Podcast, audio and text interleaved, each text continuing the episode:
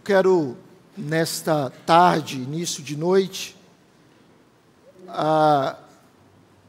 continuar refletindo com os irmãos na carta de Judas. A epístola de Judas, a gente fez uma meditação há duas semanas atrás. Se o Senhor quiser, a gente vai continuar pensando nessa epístola.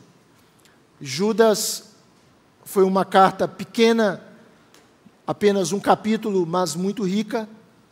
Ela foi escrita por Judas, irmão do Senhor Jesus, irmão de Tiago, líder da igreja primitiva em Jerusalém.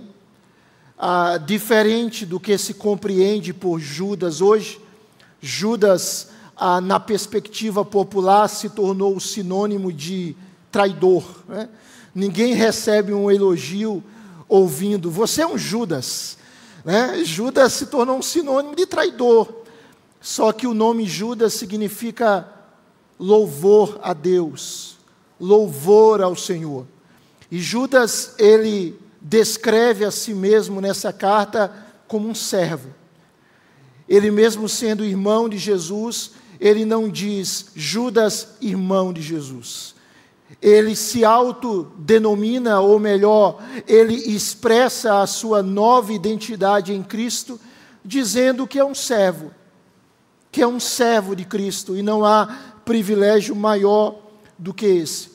E ele descreve a identidade daquela igreja e a identidade de todos os crentes no verso 1, como chamados, amados em Deus, Pai, e guardados em Jesus Cristo.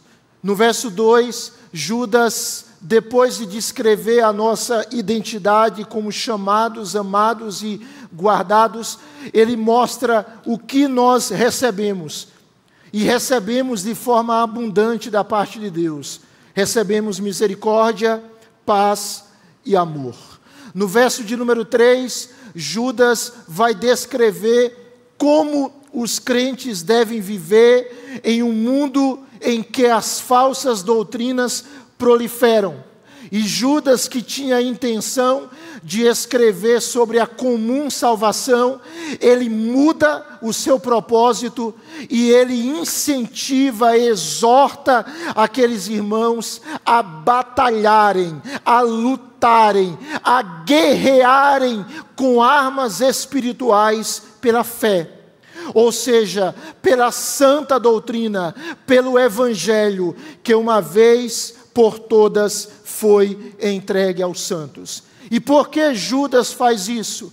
Porque aquela comunidade cristã, aqueles irmãos, estavam sendo alvos de uma infiltração sorrateira de falsos mestres, de falsos líderes, de pessoas que estavam usando as suas influências para ensinarem falsas doutrinas.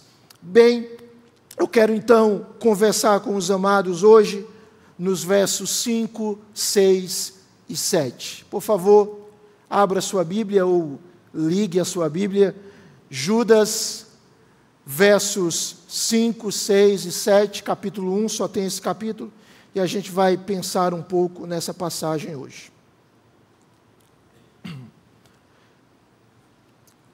Assim diz a palavra do Senhor.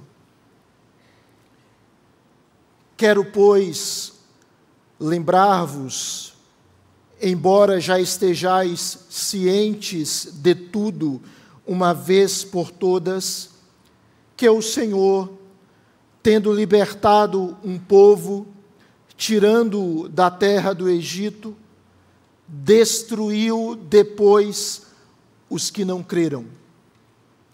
E a anjos, os que não guardaram o seu estado original, mas abandonaram o seu próprio domicílio, ele tem guardado sob trevas, em algemas eternas, para o juízo do grande dia. Como Sodoma e Gomorra e as cidades circunvizinhas, que havendo-se entregado à prostituição como aqueles, seguindo após outra carne, são postas para exemplo do fogo eterno, sofrendo punição. Senhor, me ajude a pregar a tua palavra. Eu não tenho capacidade nem de pensar por mim mesmo. E eu te peço humildemente que abençoe a minha vida e a vida dos meus irmãos. Que neste momento não seja ouvida a voz, nem a opinião de homens, mas que a tua voz fale conosco e encontre lugar em nosso coração. Dá-nos reverência, dá-nos concentração, dá-nos a graça de recebermos a tua santa mensagem e que ela abençoe o nosso coração. Em nome de Jesus. Amém e amém. Irmãos queridos, é, um pai da igreja chamado Tertuliano de Cartago nasceu em cerca de 160 depois de Cristo. Ele foi um grande apologista cristão. E Tertuliano, ele fez a seguinte afirmação: Assim como Jesus foi crucificado entre dois ladrões, o Evangelho também é sempre crucificado entre esses dois ladrões. Tertuliano estava dizendo que assim como Cristo foi crucificado entre dois ladrões, a mensagem do Evangelho, ela sempre tem sido assaltada entre dois ladrões, ou seja, há outras duas mensagens falsas que tentam nos roubar o Evangelho de Cristo. E quais são esses dois ladrões? O primeiro é a religião, o segundo é a irreligião. Ou falando de uma outra forma, o primeiro é o legalismo. O segundo é o liberalismo ou o antinomismo. O primeiro é o moralismo, o segundo é o relativismo.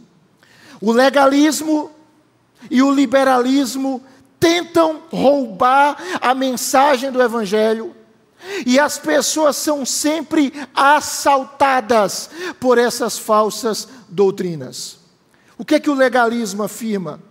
O legalismo afirma que para nós sermos salvos, nós precisamos ter uma vida moralmente boa que a salvação é o resultado de nós sermos certinhos, de nós obedecermos a algumas regras.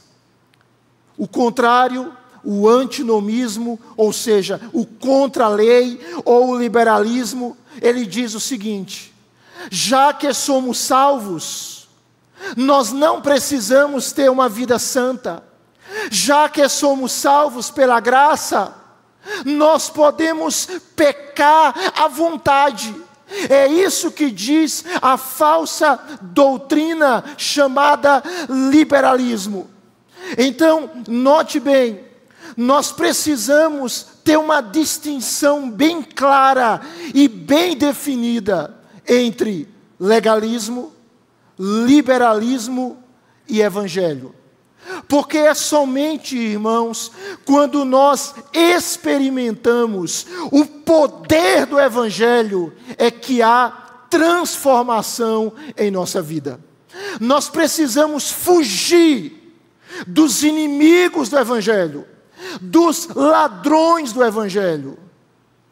O Evangelho, ele não diz respeito ao que fazemos. O Evangelho revela o que Deus em Cristo fez por nós. Mas a obra de Cristo em nós resulta em uma vida completamente nova. Nós estamos nas vésperas de comemorar 506 anos da Reforma Protestante. E um dos lemas da reforma é somente a fé. E Martinho Lutero, ele dizia o seguinte: somos salvos só pela fé, mas não uma fé que permanece só. Somos salvos somente pela fé, mas a fé, ela nunca vem só.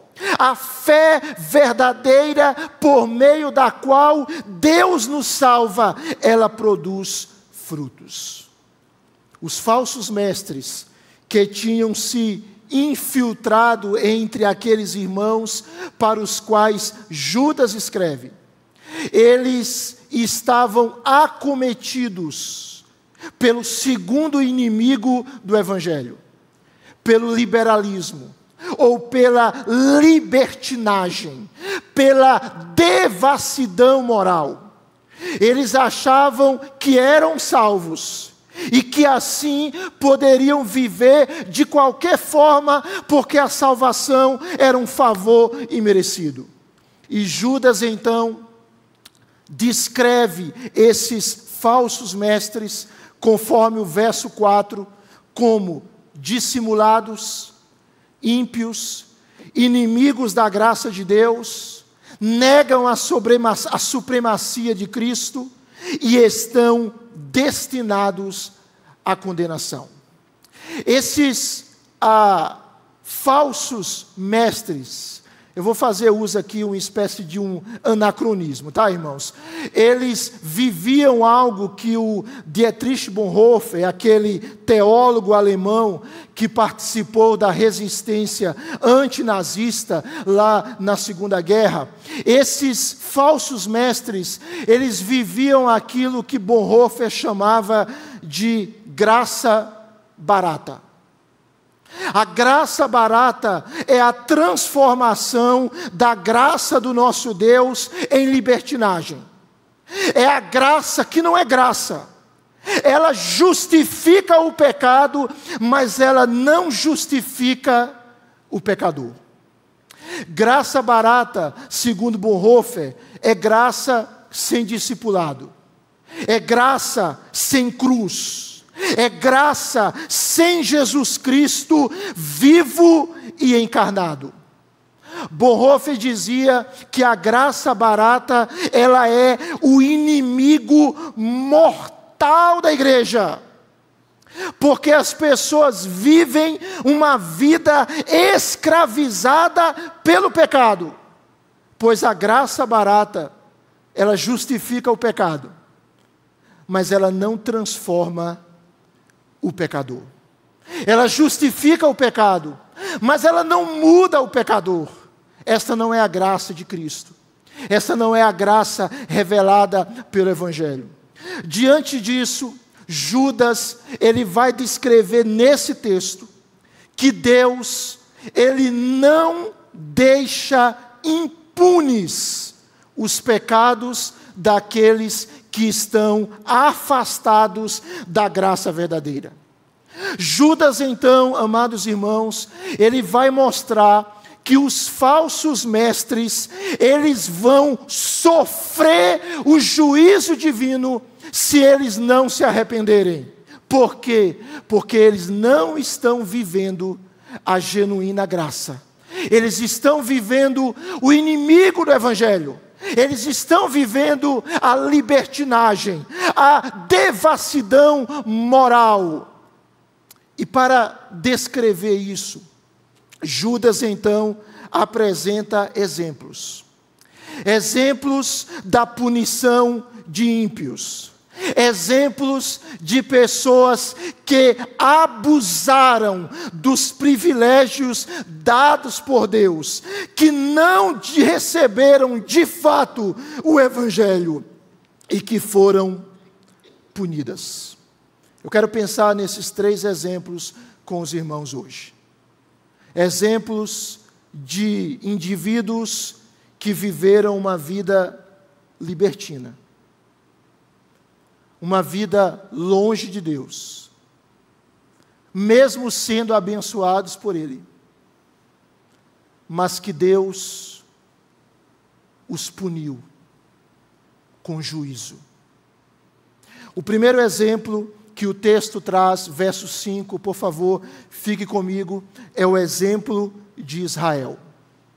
O exemplo de Israel retrata a incredulidade que resulta em revolta, a incapacidade de crer na palavra de Deus que gera revolta. Observe aí, por favor, verso de número 5. Eu queria convidar os irmãos para lermos juntos, por gentileza. Vamos ler?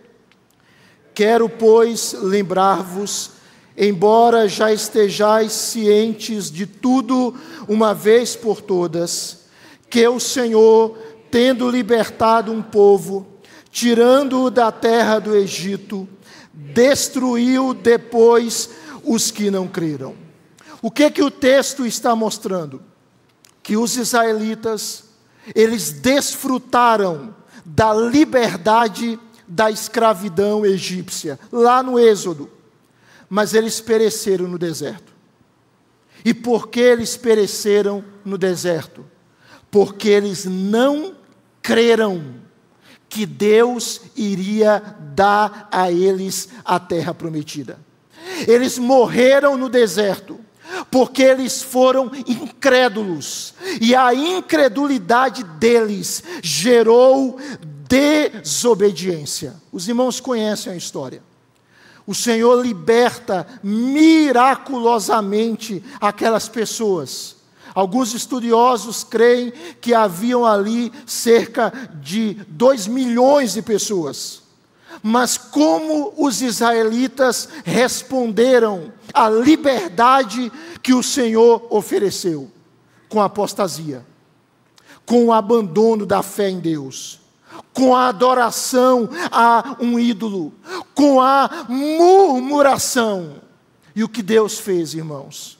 Deus exerceu juízo sobre aquela geração. E eles passaram 40 anos peregrinando no deserto. E aquela geração, exceto Josué e Caleb, morreu. Por quê? Porque foi incrédulo.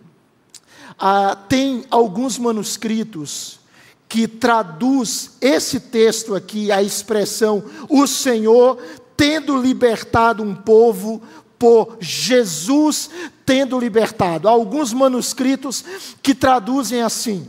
Sendo assim, nós vemos nesse texto uma ação do Filho de Deus pré-encarnado, libertando o povo de Israel. Bem, o texto então, ele vai nos mostrar que aquele povo que foi liberto pelo Senhor, aquele mesmo povo que foi livre do cativeiro egípcio, ele foi julgado por Deus por causa da sua incredulidade, da sua desconfiança na palavra do Senhor. Hebreus, capítulo 3, verso 16 a 19, diz assim o texto sagrado: Ora, Quais os que, tendo ouvido, se rebelaram? Não foram de fato todos os que saíram do Egito por intermédio de Moisés? E contra quem se indignou por quarenta anos? Não foi contra os que pecaram, cujos cadáveres caíram no deserto?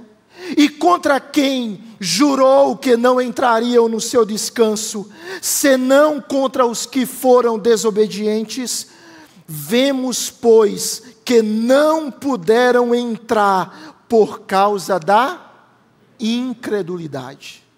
Irmãos amados, a incredulidade, ela é o caminho para a tragédia espiritual. E quando você olha esse texto de Hebreus, ele nos mostra claramente um paralelo entre desobediência e incredulidade. como se a desobediência fosse a filha da incredulidade. A incredulidade, ela gera desobediência. Quando a pessoa não crê na palavra de Deus, ela não segue a Deus. Quando a pessoa rejeita a palavra de Deus, ela não se submete ao Senhor. E foi isso que aconteceu com aquele povo. Aquele povo negligenciou a mensagem de salvação. E a própria carta aos Hebreus, no capítulo 2, versículo 3, ela diz assim: Como escaparemos nós se negligenciarmos tão grande salvação? Como escaparemos nós? Como uma pessoa pode escapar se ela rejeita Cristo? Não há como ela escapar. Como uma pessoa pode se livrar do juízo de Deus se ela não crê na palavra de Deus? Ela não pode se livrar. Sabe por quê, irmãos? Porque o salário do pecado é a morte. Aquele povo foi abençoado por Deus. E aqui eu quero fazer um parênteses.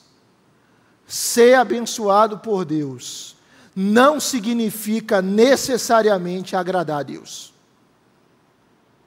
Algumas pessoas, muitas, são abençoadas por Deus e elas acham que aquilo necessariamente é a evidência de que Deus está se agradando dela. Nem sempre.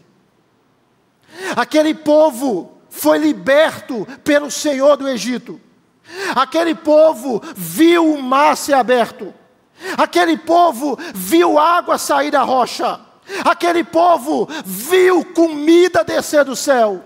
Aquele povo viu maravilhas, mas o coração dele era um coração murmurador, era um coração que reclamava, que desconfiava, que não tinha fé. E aqueles que abandonam a verdade de Deus e permanecem nesse estado, de abandono. Um dia eles enfrentarão o justo juízo de Deus. É isso que o texto está dizendo. Como é que uma pessoa se livra da incredulidade? Quando ela ouve a palavra e quando acolhe a palavra como é que a pessoa se livra de um coração desobediente quando ela se rende a Cristo e o seu coração é grato a Cristo, porque a gratidão, irmãos, estimula a verdadeira obediência. Porque nós amamos a Deus, porque nós somos gratos a Deus, porque nós obedecemos a Deus, porque o Espírito nos habilita a isso, porque nós nos rendemos ao Senhor, porque essa deve ser a nossa atitude. Ele nos salvou, Ele nos redimiu, Ele nos libertou do império das trevas ele nos transformou, Ele nos transportou para o reino do Seu Filho, Ele nos salvou e o nosso coração é grato, porque o nosso coração é grato, nós nos rendemos à vontade dEle. O antídoto contra a incredulidade é o acolhimento à palavra de Deus, é a recepção à verdade de Deus, porque é o ouvir da palavra que gera fé. E quando a palavra de Deus transforma o nosso coração, quando Cristo nos salva, isso gera gratidão.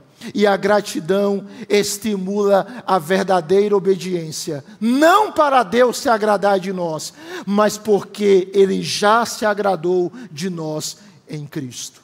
Esse é o primeiro exemplo. O primeiro exemplo é a incredulidade que gera rebeldia, que nós devemos fugir disso. Mas há um segundo exemplo de uma graça barata verso de número 6, olhe por favor na sua Bíblia, é o exemplo dos anjos caídos.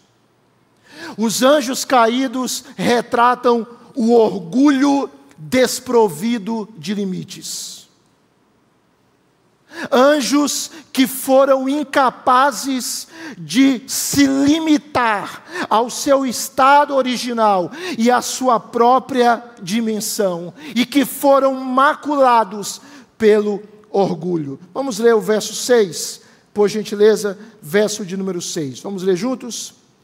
E a anjos, os que não guardaram o seu estado original, mas abandonaram o seu próprio domicílio, ele tem guardado sob trevas, em algemas eternas, para o juízo do grande dia.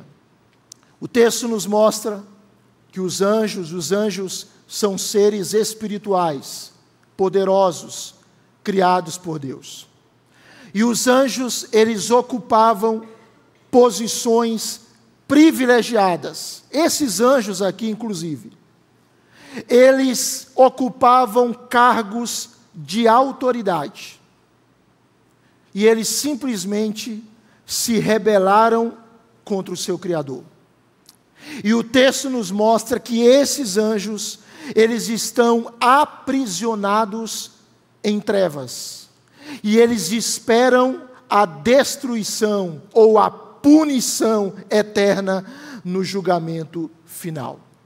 Esse texto está mostrando que anjos, alguns anjos, não descreve quantos, eles simplesmente se rebelaram contra as responsabilidades que Deus lhes concedeu.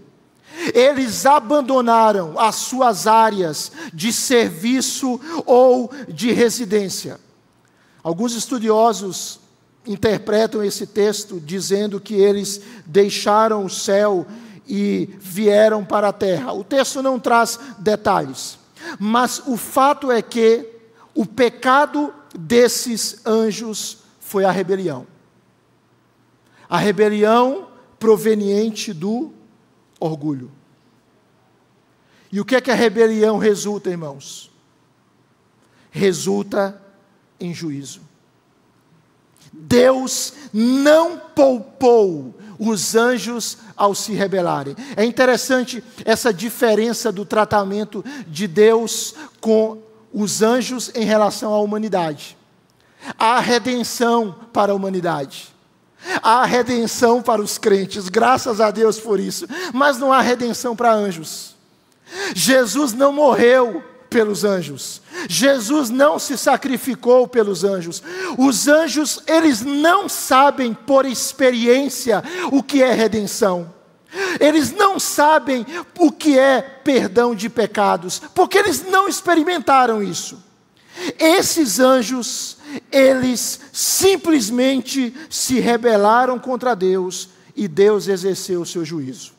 2 Pedro, capítulo 2, versículo 4 diz assim: Ora, se Deus não poupou anjos quando pecaram, antes precipitando-os no inferno, os entregou a abismos de trevas, reservando-os para juízo.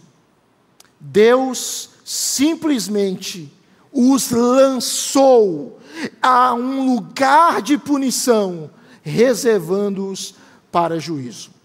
Há alguns comentaristas, eu não concordo com essa interpretação, mas há alguns estudiosos que eles acreditam que esses anjos caídos, eles vieram para a terra a fim de se casarem com algumas mulheres. Esses teólogos, eles fazem uma relação desse texto com Gênesis capítulo 6, versos 2 e verso 4. Então, esses comentaristas, eles dizem que os anjos, que Gênesis capítulo 6 chama de filhos de Deus, segundo a perspectiva deles, eles se casaram com as filhas dos homens. E eles geraram gigantes que corromperam a terra.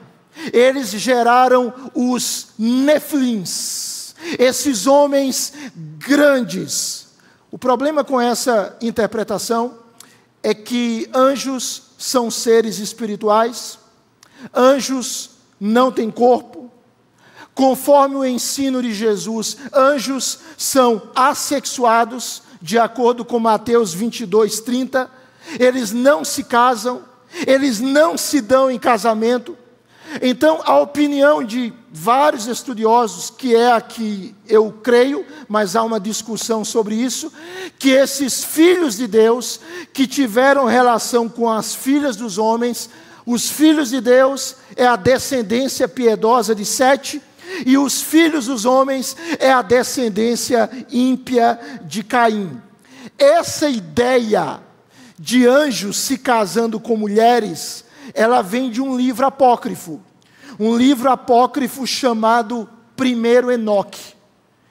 Primeiro Enoque, não foi escrito por Enoque, tá? Então esse livro apócrifo, ele descreve anjos caídos que cobiçaram mulheres lindas e cometeram adultério com elas e geraram os gigantes da terra.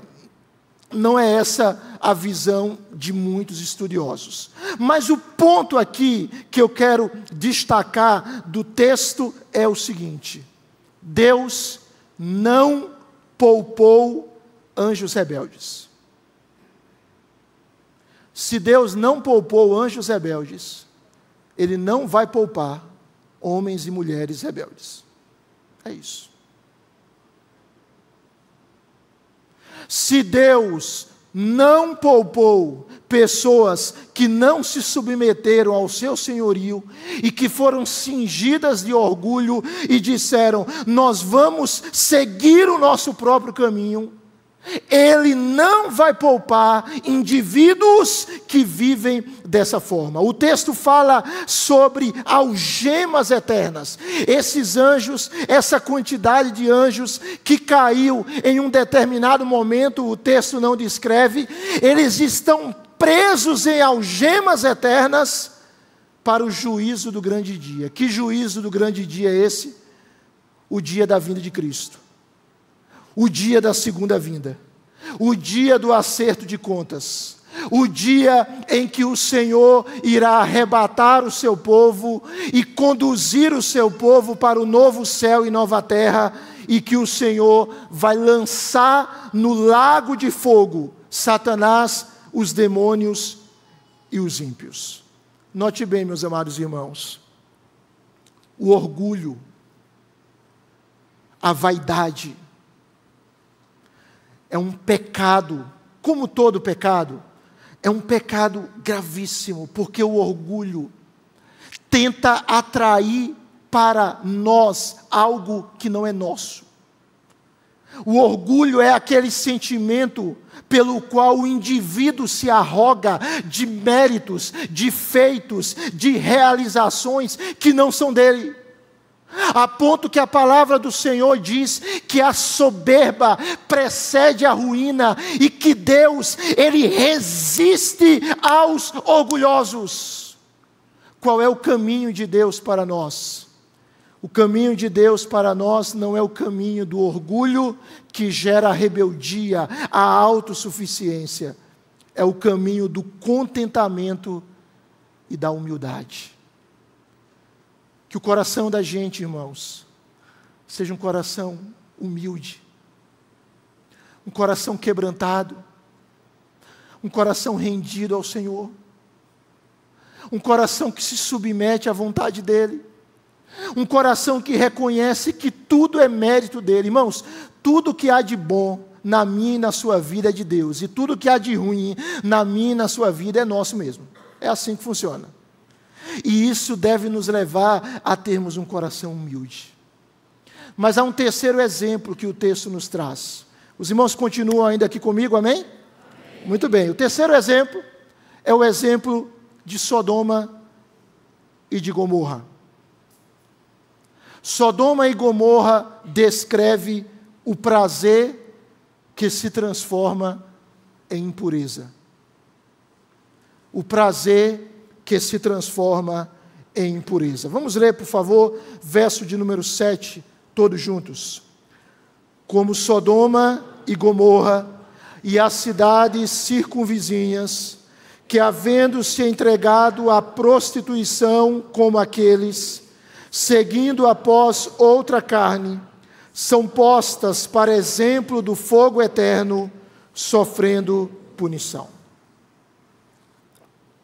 Gênesis capítulo 13, versículo 10, nos mostra que Sodoma, Gomorra e os arredores era uma região toda bem regada, como o jardim do Senhor. E foi exatamente por isso que Ló foi para lá. E a família de Ló encontrou ruína lá. Às vezes existem caminhos que para nós, como diz Provérbios, parece direito. Mas no fim são caminhos de morte. Qual foi a característica de Sodoma e Gomorra e as cidades circunvizinhas? Foi a perversão sexual. E a perversão sexual daquelas cidades causou a sua destruição por fogo. Assim como os anjos que recusaram adorar a Deus e passaram a adorar o seu ego, Sodoma e Gomorra, não exaltaram a Deus, mas exaltaram a criação, adoraram a criação e nós sabemos que idolatria e imoralidade, conforme Romanos capítulo 1, são pecados muito ligados. E Deus então os entregou ao seu pecado. Sodoma e Gomorra, como os anjos caídos, foram tomadas pelo orgulho, pela ostentação, e viveram um prazer sem limites, um prazer desregrado, um prazer fora do padrão de Deus. Irmãos, quem criou o sexo, irmãos? Deus quem criou o sexo. Não foi o diabo quem criou o sexo.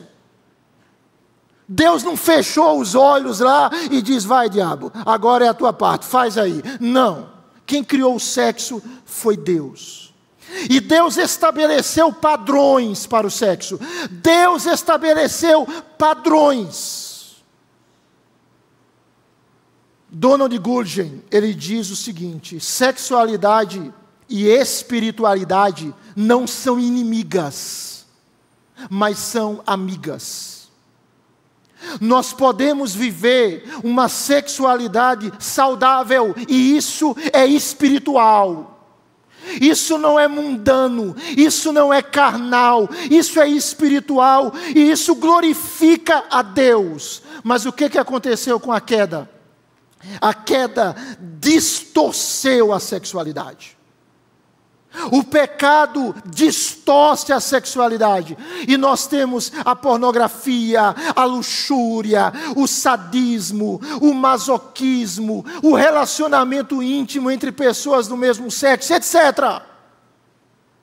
Qual foi o pecado de Sodoma e Gomorra? O texto fala que o pecado deles foi prostituição. O que é prostituição na Bíblia? Prostituição na Bíblia não é aquela concepção antiga de pessoas que estavam nas esquinas rodando a bolsinha para entregarem os seus corpos por dinheiro. Prostituição na Escritura é todo e qualquer comportamento sexual imoral. Prostituição é todo relacionamento sexual fora do padrão que Deus estabeleceu no casamento entre homem e mulher. Bem, Sodoma e Gomorra se entregaram a práticas sexuais pervertidas. E o texto nos mostra que Deus derramou fogo sobre aquelas cidades.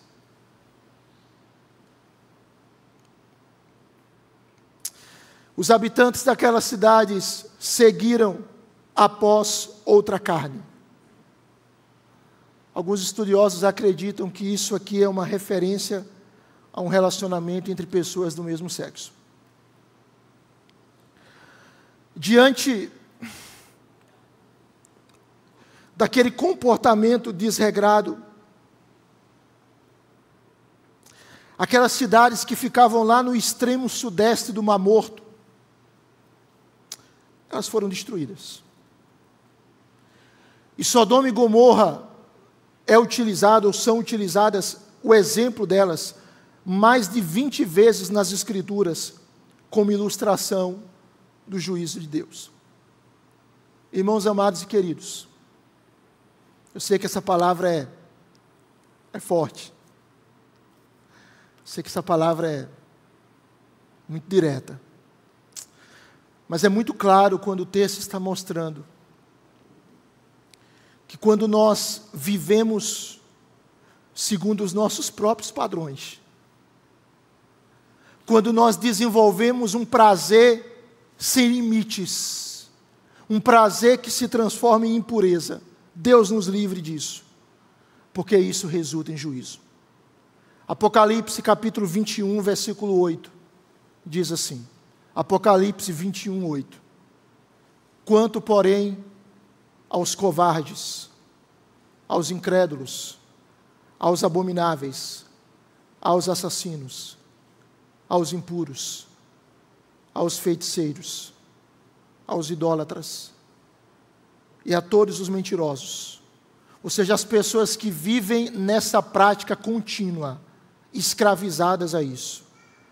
A parte que lhes cabe será no lago que arde com fogo e enxofre, a saber, a segunda morte. Sodoma, Gomorra e as cidades circunvizinhas, elas viveram uma sexualidade distorcida, uma banalização do sexo. Presta atenção. Sempre que o prazer é absolutizado na vida de uma pessoa, ele vira impureza e degradação. Na medida em que para realizar a concretização desse prazer, a pessoa relativiza todos os outros absolutos. Ou seja, houve um rompimento com os princípios absolutos de Deus por parte de Sodoma e Gomorra, para que eles pudessem realizar o absoluto do seu prazer pessoal. Richard Foster, no seu, no seu livro ah, Dinheiro, Sexo e Poder, na parte que ele fala sobre sexo, ele diz assim: o sexo é como um grande rio, rico, profundo e bom, enquanto se mantiver dentro de seu leito apropriado. No momento em que um rio ultrapassa suas margens, torna-se destrutivo.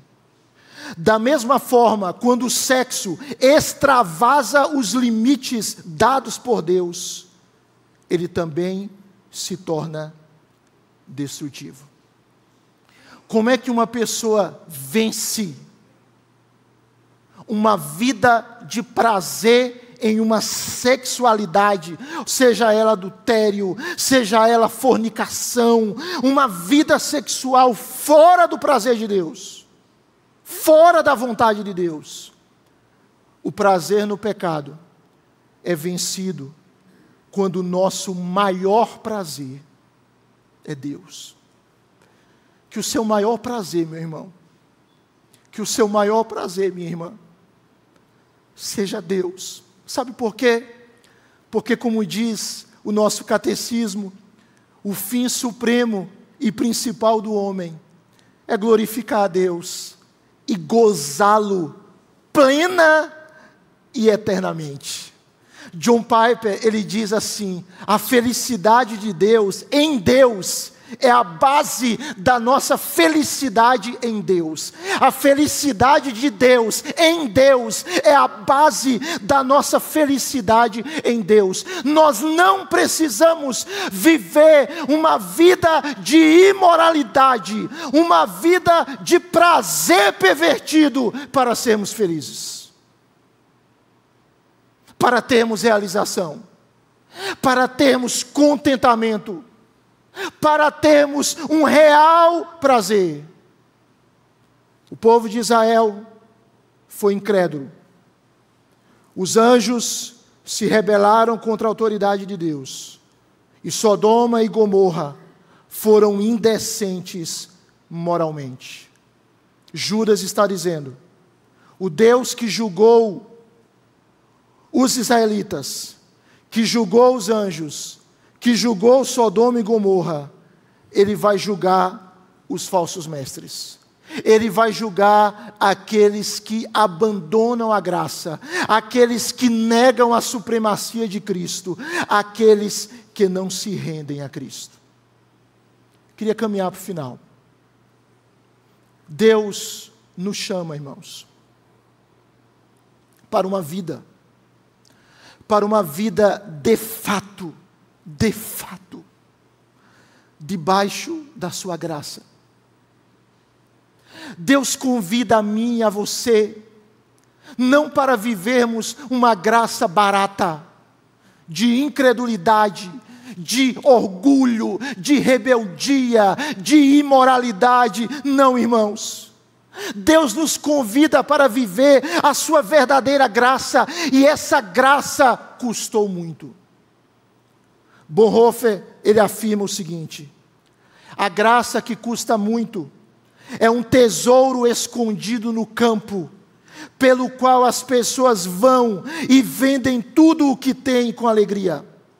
A graça que custa muito é o evangelho que deve ser buscado repetidas vezes, o dom que deve ser pedido, a porta na qual se deve bater ela custa muito, porque ela nos chama ao discipulado.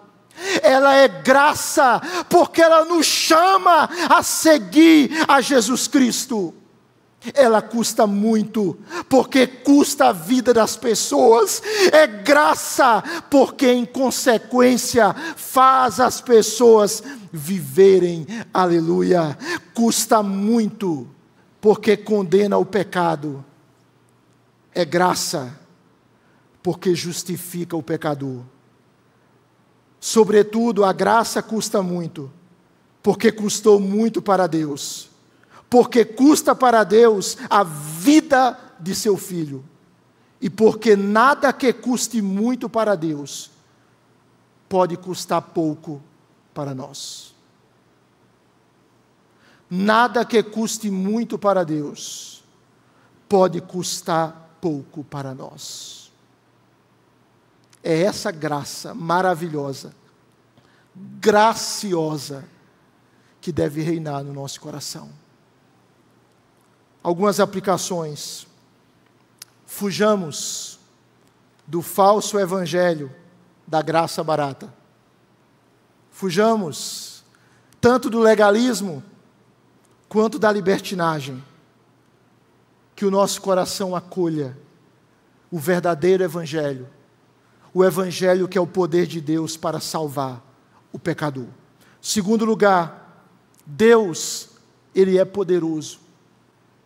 Eu não sei se há alguém que nos vê, que está longe do Senhor, que está vivendo uma vida desgraçada, ou seja, desprovida da graça. Eu quero dizer para você, que Deus é poderoso para salvar você, que Deus é poderoso para resgatar você, para perdoar o pecador que se arrepende e que crê. Deus é poderoso. Não há abismo tão profundo que Deus não possa resgatar. Não há cadeia tão dura, tão grossa, que Deus, pelo seu Evangelho, não possa quebrar. Deus é poderoso para salvar o incrédulo, para salvar o rebelde, para salvar o imoral. A sua graça é maravilhosa. Atos 3,19 diz: Arrependei-vos, pois, e convertei-vos, para serem cancelados os vossos pecados.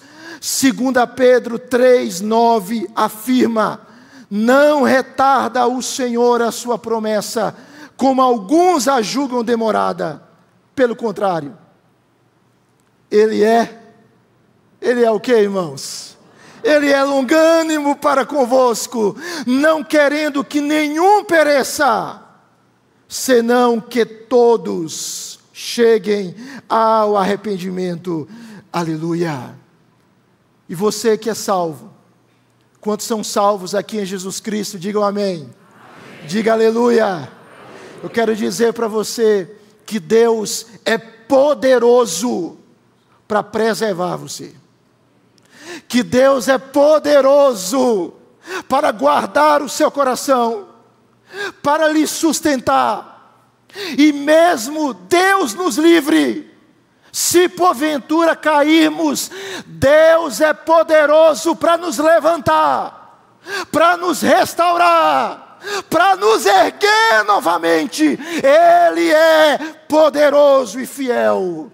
Filipenses capítulo 1, versículo 6 diz: Estou plenamente certo de que aquele que começou boa obra em vós há de completá-la até o dia de Cristo Jesus.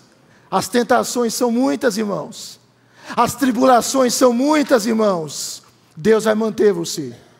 Deus vai preservar você.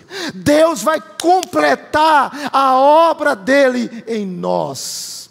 1 Pedro 1,5, Pedro diz assim: Que sois guardados pelo poder de Deus, mediante a fé, para a salvação preparada para revelar-se no último tempo. Quem está guardando você? Quem está protegendo você? Quem está mantendo você? É o Senhor. Nós somos guardados pelo poder de Deus. Um dos pontos do Tulipe, né, os cinco pontos do calvinismo, o quinto ponto é a perseverança dos santos. Nesse mundo em que a iniquidade se multiplica, nós podemos crer que se nós estamos em Cristo, se o nosso coração está nele, ele vai nos sustentar. Você pode dizer amém? Ele vai manter você. Ele vai completar a obra. Ele vai lhe guardar, Ele vai lhe livrar. Se necessário, Ele vai lhe restaurar, mas Ele vai fazer isso. Termino com a frase do Keller, quando ele diz assim: Deus nos vê como somos, Ele nos vê como somos, Ele nos ama como somos e nos aceita como somos. Mas pela Sua graça, Ele não nos deixa como estamos. Ele é amoroso demais para nos deixar como estamos. Ele nos salva, Ele nos redime, Ele nos perdoa, Ele nos molda, Ele nos torna mais e mais semelhantes a Jesus Cristo. Fujamos da graça barata e que o nosso coração esteja tomado pela verdadeira graça. Vamos ficar de pé e vamos orar.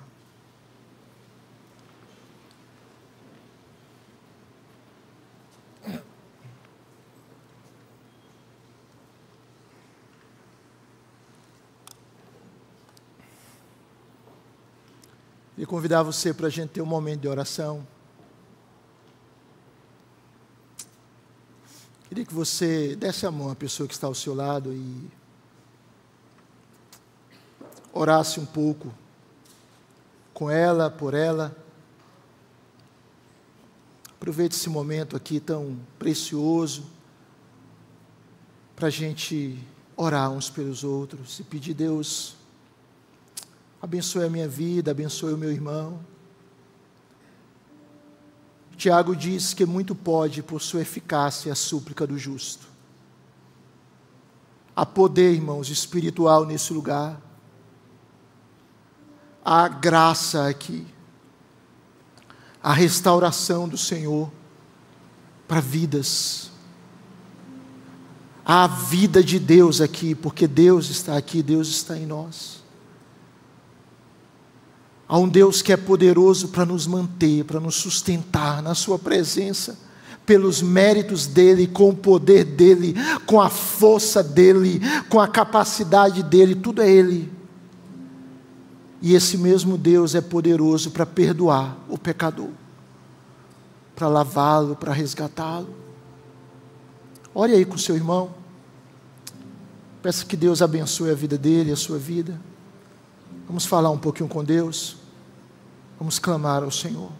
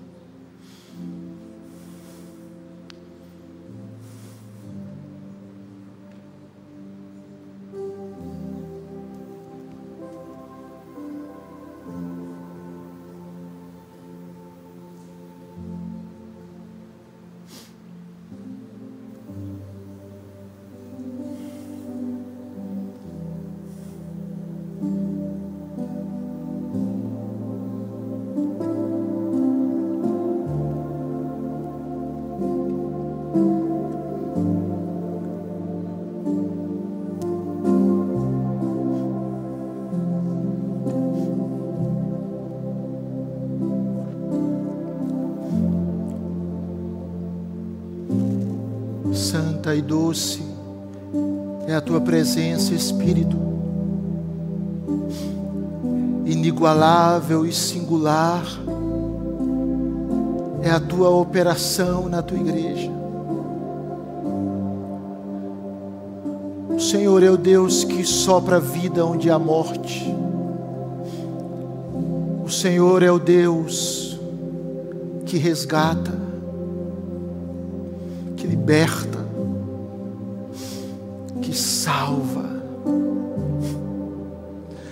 Senhor é o Deus que nos livrou do inferno, do caminho do juízo e nos colocou no caminho, unidos ao caminho, ao Cristo vivo sob esta graça que custou tanto para Cristo, custou a sua vida, custou toda a sua humilhação. Que graça maravilhosa, que graça bendita, que nenhum, ó Deus, nenhum aqui venha banalizar essa graça, venha tratá-la com desdém, como se fosse coisa de só menos importância. Que nenhum de nós venha tratá-la como se fosse uma desculpa, uma justificativa para viver uma vida longe de Ti. Deus, livra-nos, livra-nos de nós mesmos, livra-nos, Senhor e nos conduz sempre, sempre na tua presença, com a certeza de que o Senhor é poderoso para nos guardar, o Senhor é poderoso para nos preservar, o Senhor é poderoso para nos apresentar diante de Ti no grande dia, sem mácula, sem ruga, sem defeito, pela obra do Teu Espírito Oh Senhor da glória, oh Deus eterno, usa a nossa vida para viver o Evangelho, para proclamar o puro Evangelho e para mostrar para o mundo que há restauração, que há um meio de se escapar da santa ira de Deus que pune o pecado, e a única forma é nos rendendo ao Cristo vivo, a graça que custou muito. Sustenta a nossa vida, abençoe o teu povo e continue conduzindo o teu povo em triunfo, em vitória, em bênçãos, em fé, em esperança, em amor. Conduz o teu povo, Senhor, de glória em glória, pois nós pedimos agradecidos no nome de Cristo Jesus. Que a graça de Cristo, o amor de Deus Pai, a comunhão e a consolação e o poder do Espírito seja sobre todos nós e sobre todo o povo de Deus espalhado na terra, hoje e para todos sempre. Amém. Amém. Vamos cantar, irmãos.